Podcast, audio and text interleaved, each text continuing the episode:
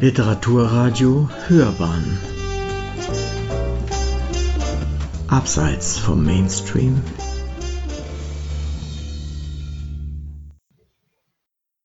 Hallo und willkommen zurück zu 33 Frauen. Ich sitze hier im schönen Italien in einem Raum. Ich habe aber das Fenster offen gelassen. Vielleicht hört man auf der Aufnahme die Vögel zwitschern. Ich habe das ganz bewusst gemacht und ich kann auf die Berge sehen. Ich sehe einen Baum, ich sehe den leicht verhangenen Himmel und ich genieße das sehr. Sehen ist für mich nicht normal. und damit steigen wir gleich ein zu der siebten Frau, nämlich Janet Goodrich. Dr. Janet Goodrich war eine amerikanische Seelehrerin und Psychologin. Sie ist 1942 in Michigan geboren und 1999 gestorben. Seelehrerin, ja. Ich glaube, das Wort ist schon, ist schon das, da geht's schon los. Tatsächlich ist das das auch das, was mich am meisten beeindruckt hat an ihr, ihre Lehrtätigkeit als Seelehrerin. Ich habe sie durch ein Buch kennengelernt, natürlich besser sehen, das 1989 auf Deutsch übersetzt wurde. Zu diesem Zeitpunkt hatte ich mich schon sehr mit dem Sehen beschäftigt. Etwas kurz zu meiner Geschichte des Sehens. Mit zehn habe ich eine Brille bekommen und die nie getragen. Ich habe sie wirklich echt gehasst. Ich war ein Kind, was sich sehr viel bewegt hat und rumgerannt ist. Allerdings auch viel, viel gelesen. Zwei Bücher am Tag war absolut normal und ich habe auch nachts gelesen mit der Taschenlampe unter der Bettdecke und es gab Menschen, die gesagt haben, davon wird man kurzsichtig. Ich glaube, das ist kompletter Bullshit. Aber das äh, nur dazu. Ich war vielleicht auch eine sehr oder bin eigentlich auch eine schüchterne und eher introvertierte Person. Oder war es auf jeden Fall als Kind. Introvertiertheit in Kombination mit einem starken Freiheitsdrang ist vielleicht auch etwas, was oft auch für einen selber schwer zu verstehen ist. Also man ist nicht laut, man, man liest gerne, man liebt stille Tätigkeiten, aber das heißt noch lange nicht, dass man gerne in der Schule auf dem Stuhl sitzt und sich belehren lässt. Und das ist hochinteressant. ja, ich war kurzsichtig, ich bin mit, äh, habe die Brille erst nicht getragen, irgendwann ging es nicht mehr anders. Ich erinnere mich, da habe ich dann gesagt, naja gut, dann muss ich sie halt tragen, dann habe ich sie getragen. Das war dann ungefähr so zwischen 12 und 15, 16, bis ich dann mit 16 Kontaktlinsen bekam, was eine enorme Befreiung für mich war. Natürlich in der Pubertät rennt man auch nicht gern mit Brille rum. Heute ist es so stylisch und modern. Also für mich äh, wäre das, glaube ich, auch egal gewesen. Ich hätte die in jedem Fall nicht tragen wollen, weil ich hatte das Gefühl, ich habe was im Gesicht, was da nicht hingehört. Die Kontaktlinsen haben dann in relativ kurzer Zeit über die nächsten Jahre auch ein Problem erschaffen. Meine Augen waren unterversorgt mit Sauerstoff, bis mir dann jemand, ein, ein nicht Seelehrer, sondern ein Mediziner gesagt hat, ähm, ja, Frau Bongert, Sie müssen sich um Ihre Augen kümmern. Wenn, wenn Sie jetzt nicht auf eine Brille umsteigen, dann äh, könnte es sein, dass Sie blind werden. Und das war ein solcher Schock für mich, weil meine Augen sind mir wichtig, dass ich mich nach Alternativen umgesehen habe, nach Büchern gesucht habe. Das war die Zeit vor dem Internet. Da ist man tatsächlich in die Bücherei gegangen und hat nach Büchern gesucht und in Buchläden Büchern gekauft. Die ersten Bücher, die ich gefunden habe mit Sehübungen, beschäftigten sich sehr stark mit dem körperlichen Aspekten, also dem, dem, den Sehmuskeln, die man trainieren sollte. Der erste Seelehrer überhaupt war William Bates, ein Mediziner, der Anfang der 20er Jahre des 19. Jahrhunderts erstmal überhaupt gesagt hat, da, da es gibt eine Möglichkeit, seine Sehfähigkeit zu verbessern. Ähm, er hat sozusagen Übungen erfunden für die Entspannung des Auges und für das Training des Auges, die bis heute in den, in allen, in allen Sehschulen angewendet werden. Ich nenne mal kurz zwei. Das eine ist das Palmieren.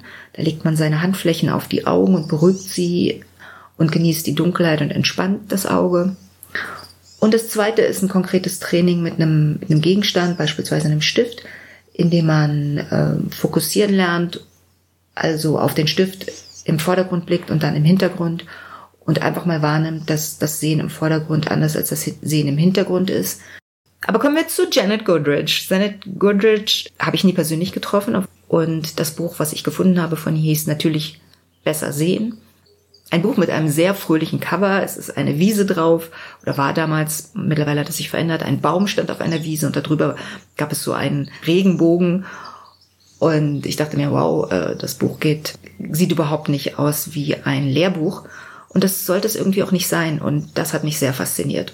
Janet Gurridge war damit die erste, die mir ein bisschen dieses Gefühl genommen hat, an dir ist was falsch und das muss jetzt geändert werden. Hier ist quasi das Buch über deine Krankheit, wie das zu beheben ist, sondern sie hat von Anfang an in ihrem Buch natürlich besser sehen klar gemacht, dass dieser ganze Prozess wieder besser zu sehen ein freudvoller sein soll und einer, der leicht sich anfühlen muss und spielerisch sein muss.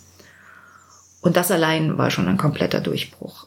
Also du gehst mit dem Blick auf dich selbst an diese Korrektur deines Sehens heran. Nicht wie mit der Brille, die, die mir vorkommt, als wäre ich bestraft worden, sondern mit dem Gefühl, dass du dir erlaubst, deine eigene Sichtweise einzunehmen und dass du dich freundlich und liebevoll damit auseinandersetzt, dass du selbst ein vielleicht eher zurückhaltender Mensch bist, ein Mensch, dem Aggressionen erstmal fernliegen und wenn er sie empfindet, eher dazu tendiert, sie zu unterdrücken, als sie auszuleben. Janet Goodrich fängt an, uns erst einmal in diesem Buch zu beschreiben, wie das Auge funktioniert. Also es gibt diesen wissenschaftlichen Ansatz, der durchaus in dem Buch auch Platz findet. Und das hat mir gefallen, weil als Kurzsichtige überhaupt hat man die Tendenz, die Dinge verstehen zu wollen mit dem Kopf. Man ist eher mit dem Kopf verbunden als mit dem Körper. Und sie liefert das. Sie erklärt, wie das Auge funktioniert. Mittlerweile ist es vollkommen klar, dass Organe nicht losgelöst sind vom Rest des Körpers und so auch nicht das Auge. Und wie wir heute wissen, dass das Herz eben vielleicht durch Stress mehr beeinflusst wird, als dadurch, dass man einen schwachen Herzmuskel hat. Und so ist es auch beim Auge. Es wird sehr stark durch Gefühle und Emotionen beeinflusst und Gedanken.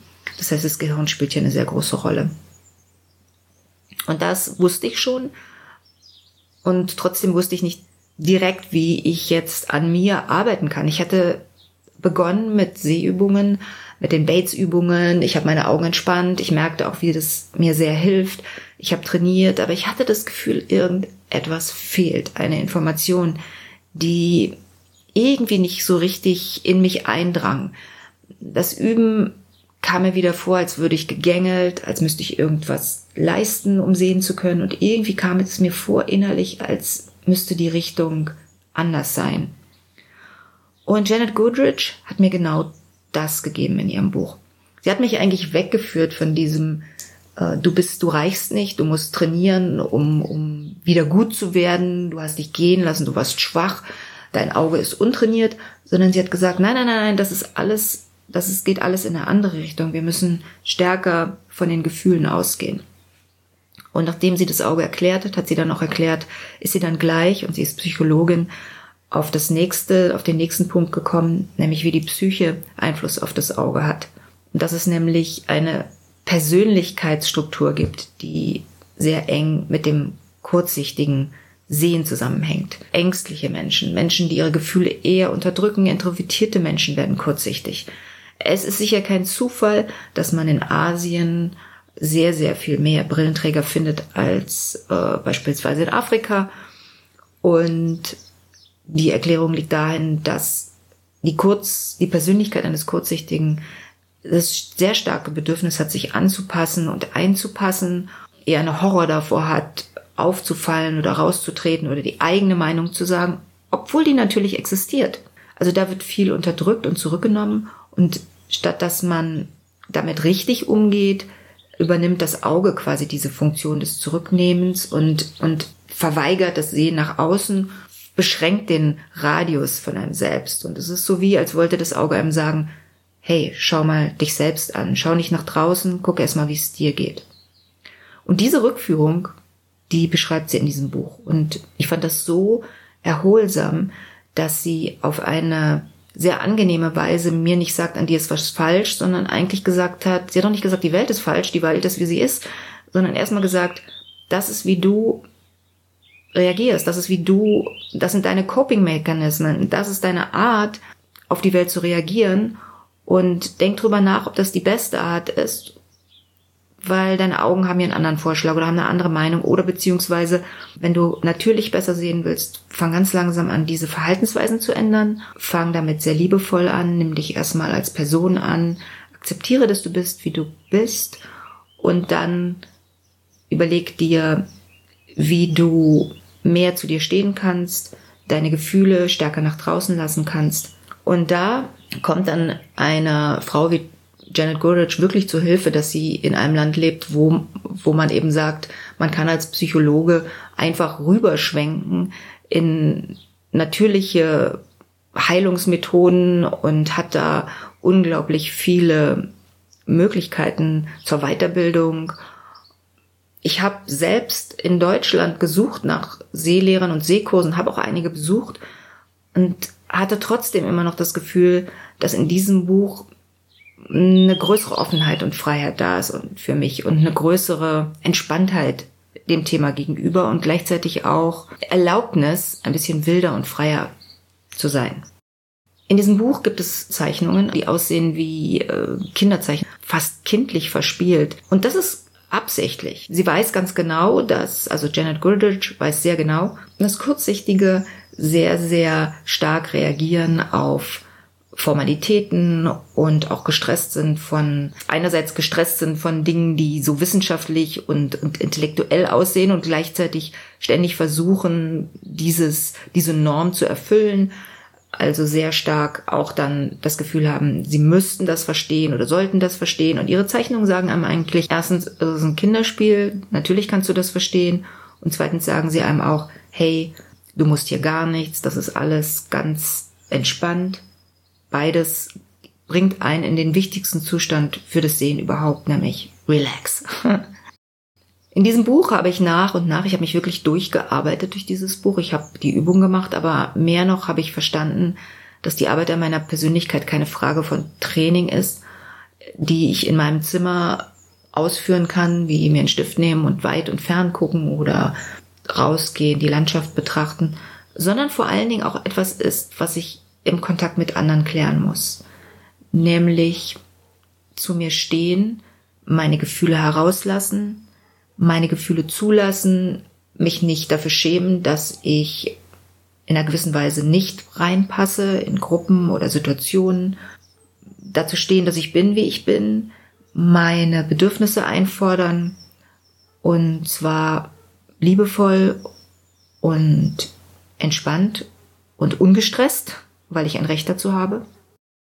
Sie hat mich an unglaublich viele Techniken herangeführt, Emotions oder Gefühle zu, zu entlassen aus dem Körper.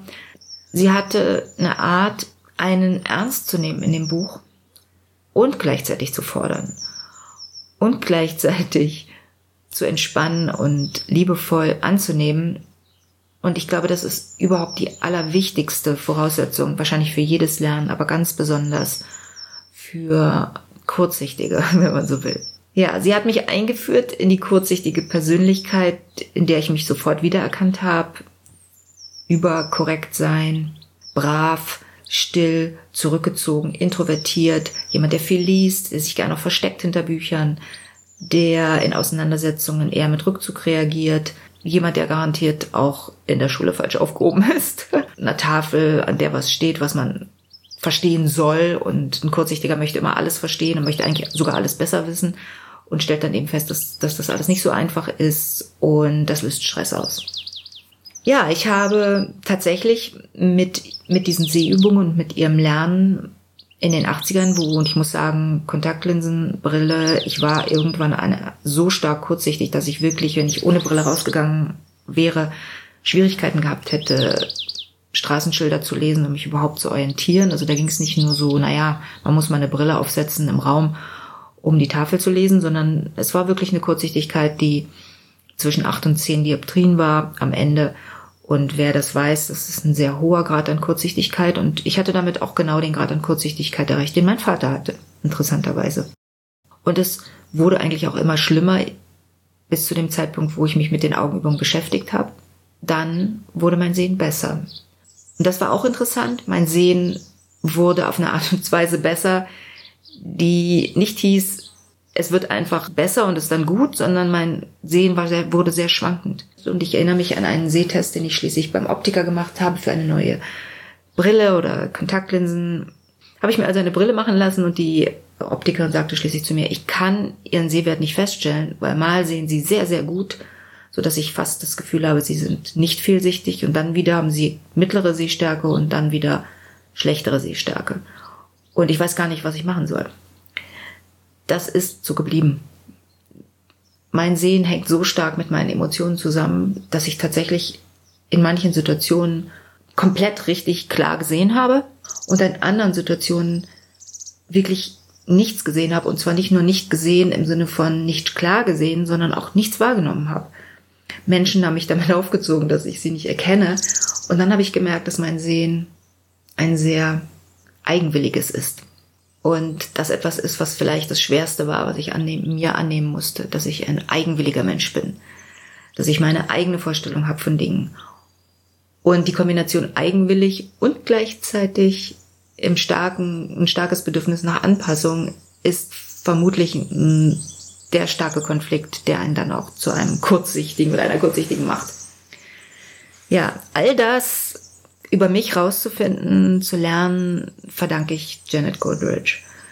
Ich verdanke ihr, dass ich wieder liebevoll mit mir selber umgehen konnte, was das angeht und überhaupt, nicht nur was das Sehen angeht, mit meiner Persönlichkeit, ich verdanke Erkenntnisse über mich und über das Sehen oder aber dann darüber hinaus über meine Persönlichkeit.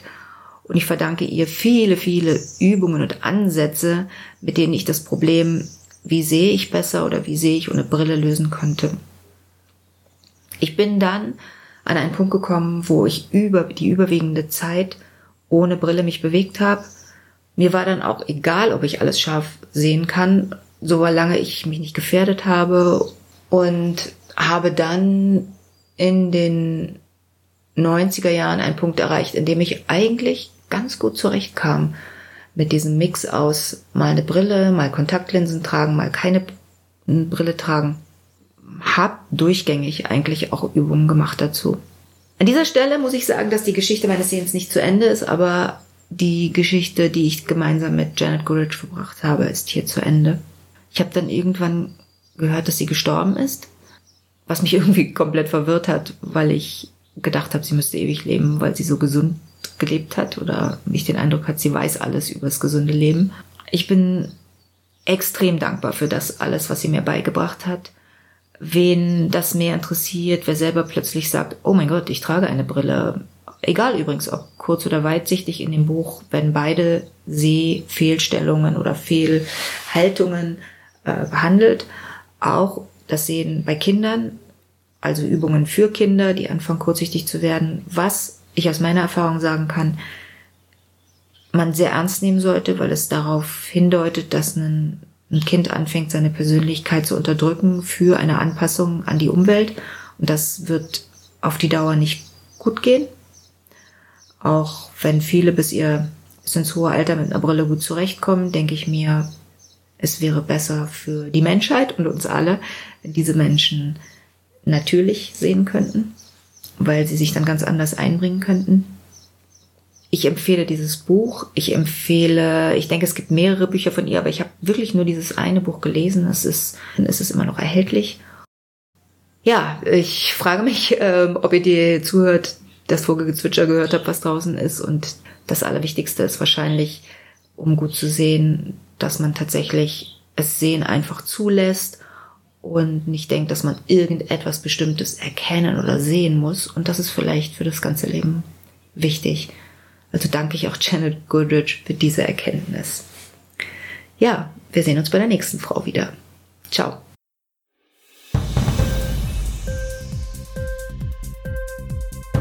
Hat dir die Sendung gefallen? Literatur pur, ja, das sind wir natürlich auch als Podcast. Hier kannst du unsere Podcasts hören.